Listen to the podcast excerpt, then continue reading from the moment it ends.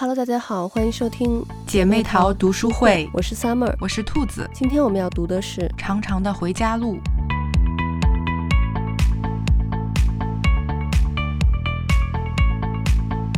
这本书我看的时候特别的感动，因为小说里面的爷爷是患了阿兹海默症嘛，嗯、他的记忆会慢慢变得混乱，然后最后连自己的儿子、孙子也认不清了。因为我奶奶以前得的也是阿兹海默症，然后我跟我奶奶的关系呢又特别的好。以前我上小学和初中的时候，暑假我爸妈都会把我放到我奶奶家过。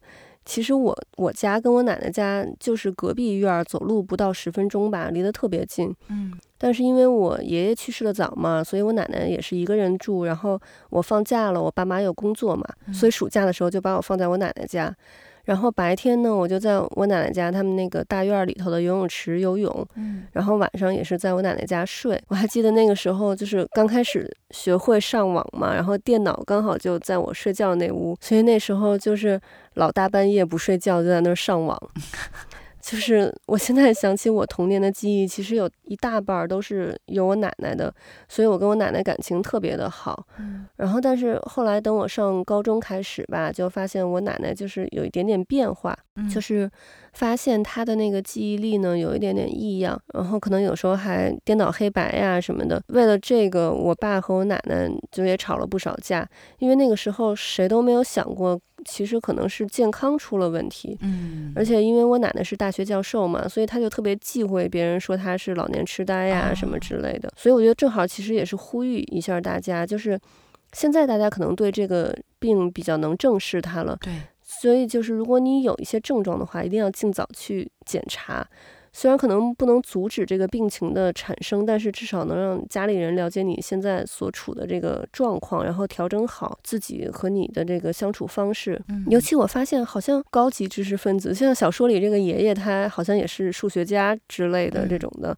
然后就是像我奶奶，就总是觉得这个病自己不会得，嗯、呃，但是我发现反而年轻的时候用脑过度的人，好像就很容易得这个病。嗯，反正就是到最后，我奶奶生活就慢慢的就不能自理了嘛。嗯，然后我们每周呢就会去医院看看我奶奶呀，陪她聊聊天什么的。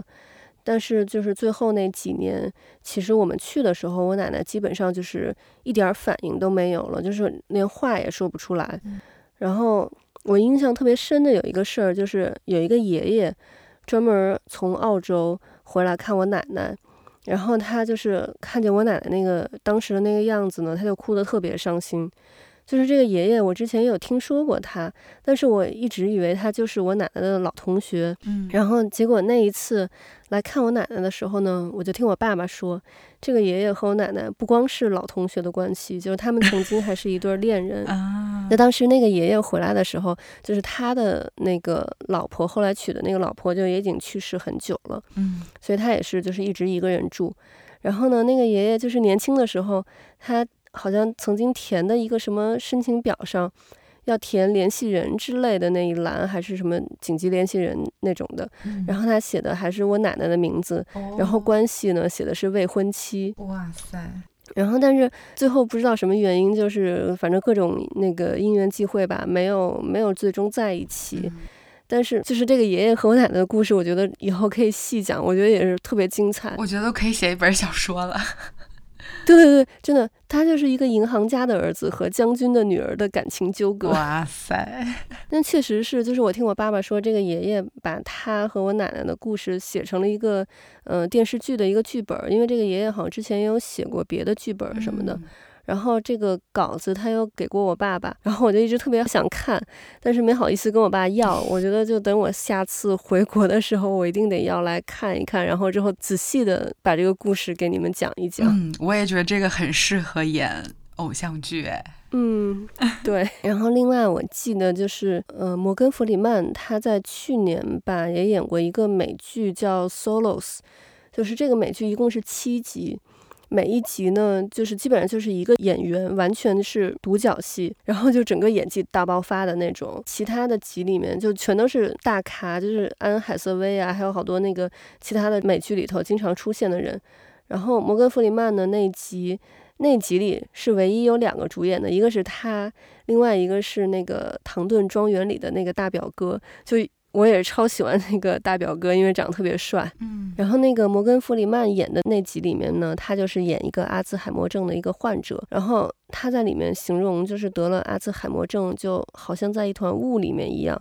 其实我觉得这个跟小说里面描述的虽然不是完全一样，但是那个感觉其实差不多。对，就是书里面也是有描写到，就是他描绘他脑海中的那个情形的时候，对，就是有这种感觉。对，嗯，然后。这本小说其实主要讨论的一个问题就是为什么会隔代亲？嗯，就是我们总是发现父母一般对我们要求都是比较多，但是呢，对孙子辈儿呢就是欲取欲求，百般疼爱。其实我特别能理解，就是作为父母，就我像我现在可能看到自己的爸妈对自己的孩子溺爱的那种心情，因为就是我以前一直觉得，就我爸妈的想法是比较开放、比较西式的那种，然后他们肯定会非常理性，不会溺爱孩子。嗯。然后但是没想到，他们对我儿子和女儿就是有求必应，然后有时候还因为就是就是我儿子和女儿，然后来批评我。然后看了这本书，我就突然意识到，其实。父母就是一般会对自己的孩子严格要求，其实也是因为爱，因为他们知道不能陪伴孩子一辈子，所以就是为了让孩子将来的日子能过得更好，他们希望严格要求孩子，然后让孩子呢有能过上美好生活的这个能力。但是对于孙子辈儿，其实他们看不到那么远，而且因为中间又隔了一代，所以这个教养的责任呢就不会在他们的身上。而且再加上这么多年过去了，他们可能也反思到自己对自己孩子当初的那个教育有点严格，嗯，所以他们就把自己全部的爱都投到了这个孙子辈儿的身上。这个其实也是在弥补他们对自己儿女的这个亏欠，其实也是从另一个另一种方式来表达他们对自己这个儿女的爱。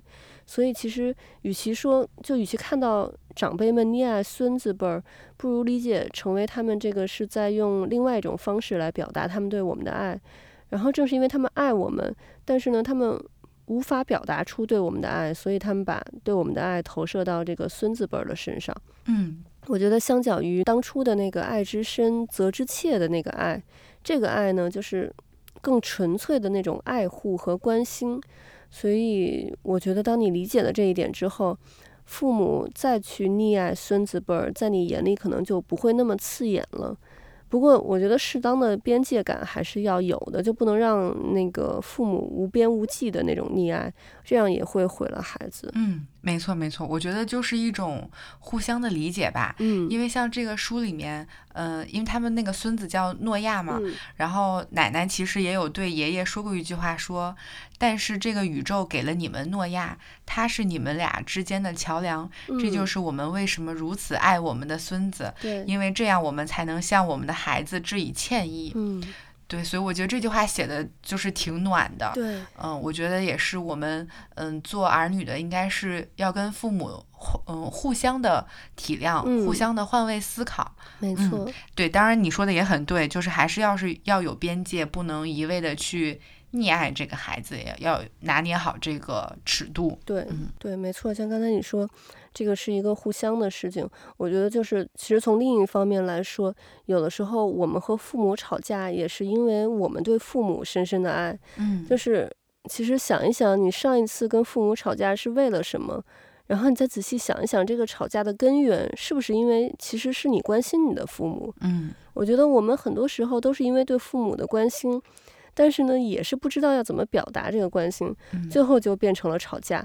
然后吵过之后呢，可能你你也很后悔，对，你就觉得其实我本来是关心他们的，怎么最后又变成了吵架呢？是是是。但是当你了解了你和父母吵架的这个深层原因的时候，你就可以想着用另一种方式表达出来。我觉得其实可以参考我们之前讲过的那个非暴力沟通，嗯，就表达出你内心真实的想法，然后试着和父母去和解。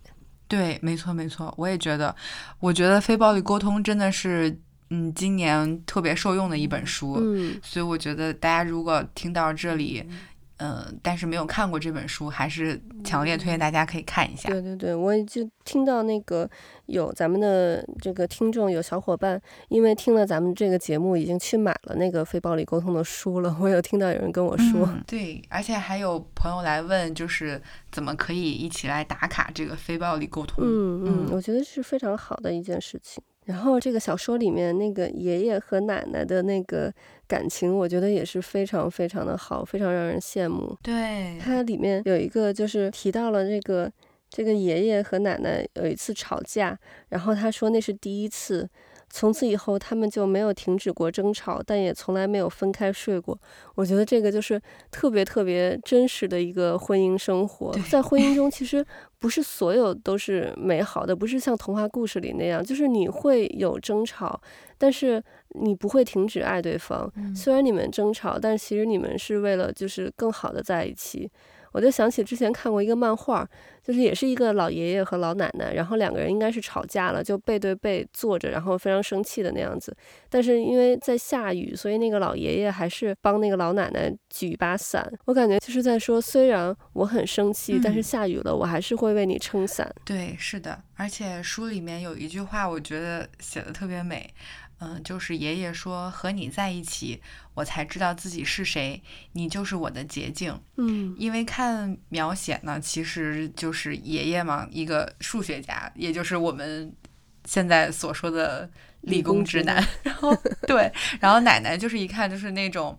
呃，很温柔，文科生 是吧？是咱们对文科生，对对对，然后就发现他们就是会有一些关于宇宙什么一些说法，哎，就发现他俩其实是不一样的人。嗯、但是呢，嗯，爷爷和和奶奶在一起也做了一些，就是在他以前看来可能是不可思议的事情。嗯，所以就是真的能够感受到他们两个人。嗯，纯真的爱。然后爷爷他里面还有一句话是爷爷说：“我们过着非凡的平凡生活。”然后奶奶说：“是平凡的非凡生活。”哇塞，我觉得这句话就是总结的特别特别的好。对，而且特别有诗意。我觉得真的就是男人来自火星，女人来自金星，但是两个人相爱了，他们就是愿意一起来到这个地球上，然后生活在一起。克服各种的艰难险阻，对，没错。然后他后来像奶奶去世了嘛，然后爷爷是这么跟孙子说：“说就是奶奶走了之后，我这儿就一直在下雨，嗯、他再也不可能恢复到以前的样子了。嗯”哦，然后当时就是能感受到爷爷的那种难过和巨大的失落。嗯、对，没错，真的看那个书，我真的就是。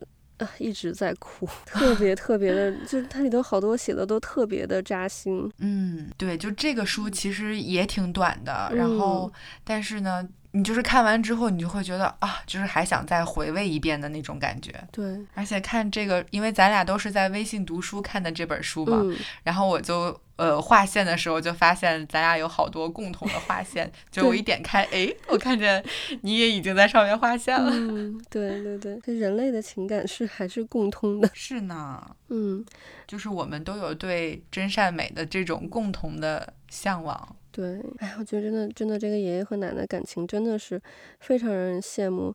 然后他书里头也有写到说，五十多年以来，他们彼此拥有，直到最后一天，他就指的那个奶奶，嗯，仍旧像是第一天在树下看到他指的那个爷爷，嗯，那般厌恶他身上的某些特性。但同时也爱慕着他其他的品质，真的，我觉得他这里面说的每一个都真的是太真实、太真实的婚姻生活了。对，就是你像我对我老公，我有很多就是他我看不惯他的点，嗯，然后可能我也有好多他看不惯我的点，但是我们还是就是很爱对方，然后同时还能看到对方身上很多呃闪光点，然后这些闪光点是足够大到可以遮盖住你身上的那些缺点的。嗯，是是是。你这个说的很真实，对，而且这个就完全是你知道对方有这些缺点，嗯，然后但是你因为很爱对方，嗯，然后他都已经就是变成一个不是很重要的事情了，你，嗯，他有这些缺点，但你还是很爱他。对，你这么一说，我又想到里面还有一句话是说，当我七十岁的时候，你注视着我，我跟十六岁时候的感觉一样，深深爱着你。哦。我就觉得它这里面有很多的金句，真的，嗯，真的，真的，就我觉得我们所有人应该都希望，就是自己，呃，和另一半的感情像这个书里头的那个爷爷和奶奶的感情一样。对，没错，没错，我觉得这都是大家非常向往的，就是啊，对执子之手，与子偕老。对对对，是，所以我觉得都是大家非常，嗯、其实都是很向往这样的感情的。嗯，然后这个小说里头其实还说到了孩子纯真的一面。嗯，对，它里面刚一开始，它其实就有写，就应该是在序里头，他专门把这一句给拉到最前头。他说，啊，所有的成年人都充满怒火，只有老人和孩子才会哈哈大笑。嗯，是的，我就想起我儿子，因为我们平常对他吃零食啊、吃甜的东西，这个管得比较严格嘛，就基本上不给他吃这些东西。然后前两天我忘了是因为什么事儿了，反正他吃了一个巧克力还是什么，反正甜的东西，嗯、然后他就超级幸福、超级开心的样子。我觉得现在就是。咱们因为活了这么多年，然后吃过各种各样的东西，现在已经很少有一个东西能让你吃完之后感觉到那么大的满足感了，但是孩子，因为他就是他的世界还很纯真，他还没有接触到各种各样的诱惑呀，各种各样的东西什么的，所以他就是一点点小的东西就会让他非常非常的满足，非常非常的幸福。对，而且就是不仅是这本书，呃，像我们上一本书《时间的礼物》里面那个小女孩也是，嗯，非常的纯真善良。对，嗯，就是会让人看到，就是人性最美好的一面吧，我觉得。对，嗯，就是孩子很容易就满足，但是我们现在其实拥有了更多的东西，但是你却越来越不满足。嗯，对，是这样的。所以我记得之前你也说过嘛，就是孩子其实是父母的一面镜子。嗯，所以我们其实也是在孩子的成长过程中，我觉得咱们也是又成长了一次，就是会能学到很多东西。对对，真的，其实。好多我们成年人这个痛苦的根源都是源自于不满足，嗯嗯，或者是和别人的比较，因为比较，然后你就会对自己的生活又不满足了。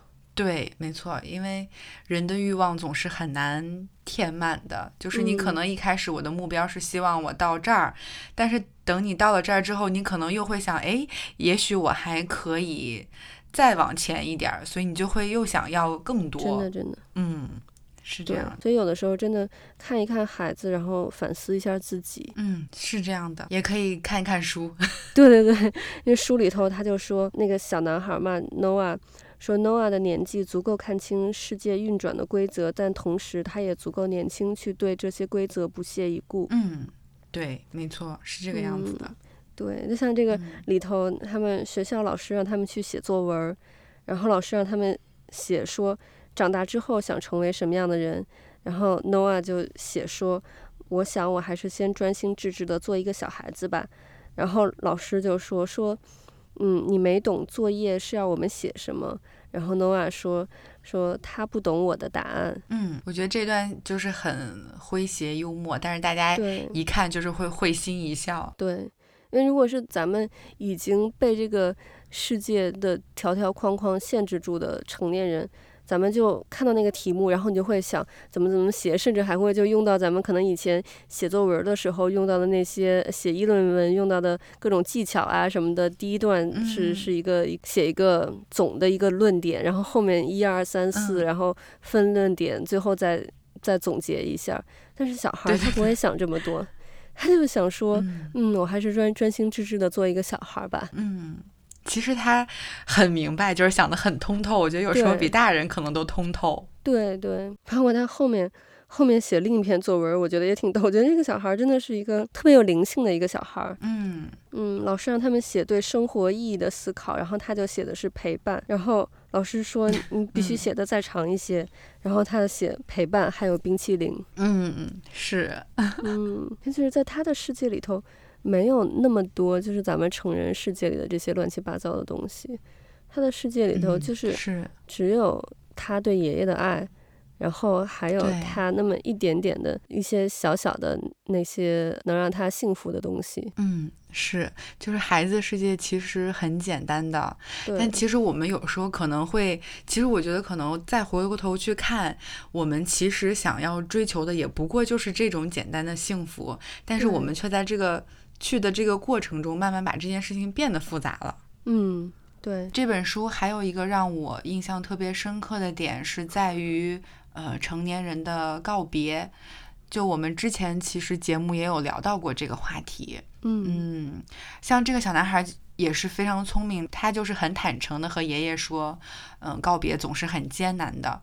嗯，嗯，我觉得确实这对于我们来说也是一个。要必经历的一个课题吧，尤其是随着我们年龄越来越大，嗯，我觉得可能都会经历这样的离别。像书里面也有说，就是成年人对于告别都有一种遗憾，他们都希望可以回到过去，再一次好好告别。所以我就觉得，其实，嗯，这本书它也是在讲爷爷和孙子，还有就是父亲和儿子的。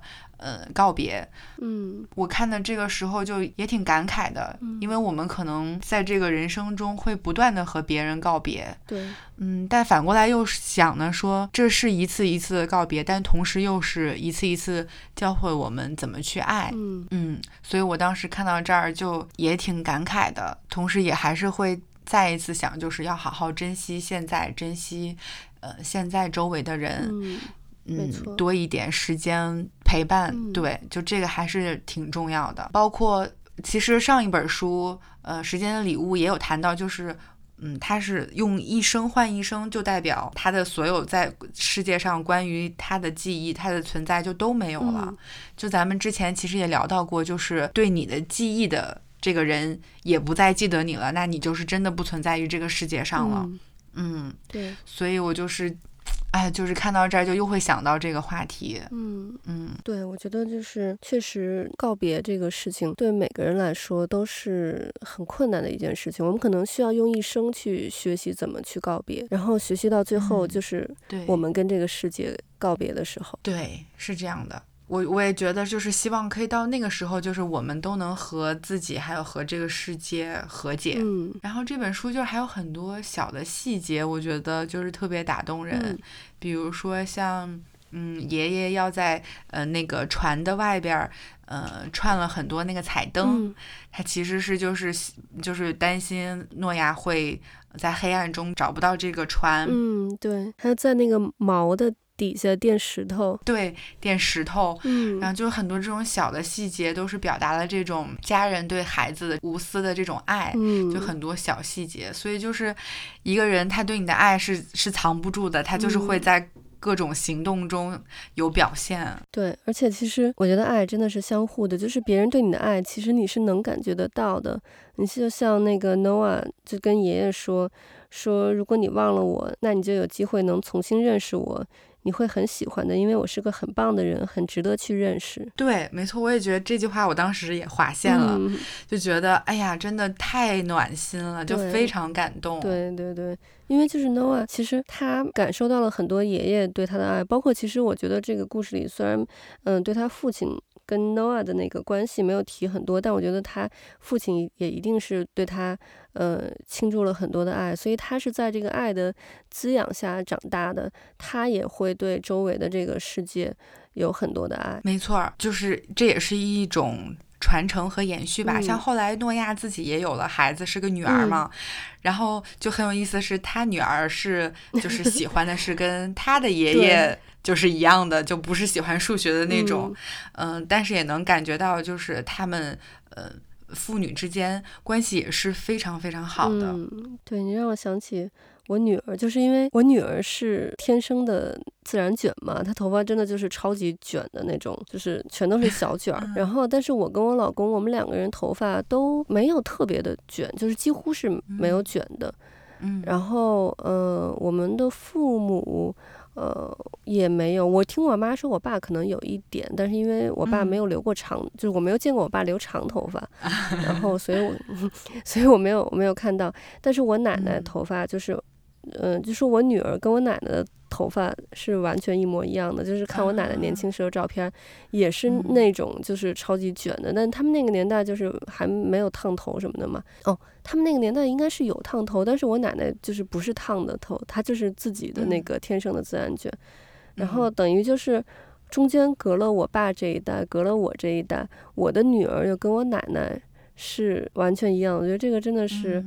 很神奇的一件事情。说实话，我经常我有时候觉得，哎，我女儿是不是我奶奶投胎过来的啊。对，因为就我跟我跟我奶奶关系特别好嘛，所以我其实还挺希望我女儿是我奶奶投胎过来的。嗯，它肯定是一种延续，我觉得。对对对，因为就能把我就是对我奶奶还没有尽完的那些爱，没有没有用完的那些爱，嗯、然后继续就是在投注到我女儿的身上。嗯，哎呀，你说的我好感动啊！哎，是这样子的。嗯，所以说到这儿，我就又想起来，就是和家人之间沟通的这个事儿。嗯，因为就像这个爷爷，就是他跟他儿子嘛，嗯、因为儿子不喜欢数学，就是喜欢吉他呀，喜欢音乐。嗯，然后他们其实后来就也不是很。经常说话，嗯，然后像有一次，像他奶奶就跟他老伴儿说，说，亲爱的顽固的你啊，问你儿子他热爱的事物，永远也不会晚的。所以他其实就是在鼓励他要和自己的儿子聊一聊他儿子喜欢的事情，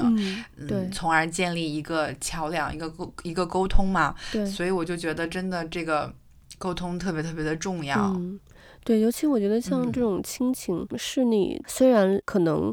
中间会有争吵呀，会有什么？但是我觉得亲人永远是亲人。就像他说的，不管有多晚，不管什么时候，你去对你的亲人表达这个爱都不会晚。嗯，没错，是的。所以他后来就是爸爸，爸爸是叫泰德吧？我记得。嗯，对。他后面有描写嘛？就是在那个病房外面，就是泰德弹着吉他，嗯、然后爷爷就是应着音乐还在哼唱着。嗯、所以我就觉得到后面他们应该是。有一个很好的和解，对。然后对巴克曼其他作品感兴趣的小伙伴呢，也可以关注我们。我们这一个月都会来讲巴克曼的作品。嗯、我们上一期已经讨论过了巴克曼的《时间的礼物》，嗯，还没有听的小伙伴也可以去听一听。那我们今天的节目就到这里了，我们下期再见，拜拜，拜拜。